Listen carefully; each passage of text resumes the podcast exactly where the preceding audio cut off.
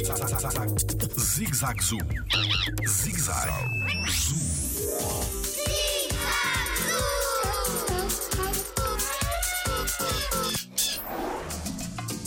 Como é constituída a carapaça da tartaruga? Olá, o meu nome é Tiago Carrilho e sou biólogo no Jardim Zoológico.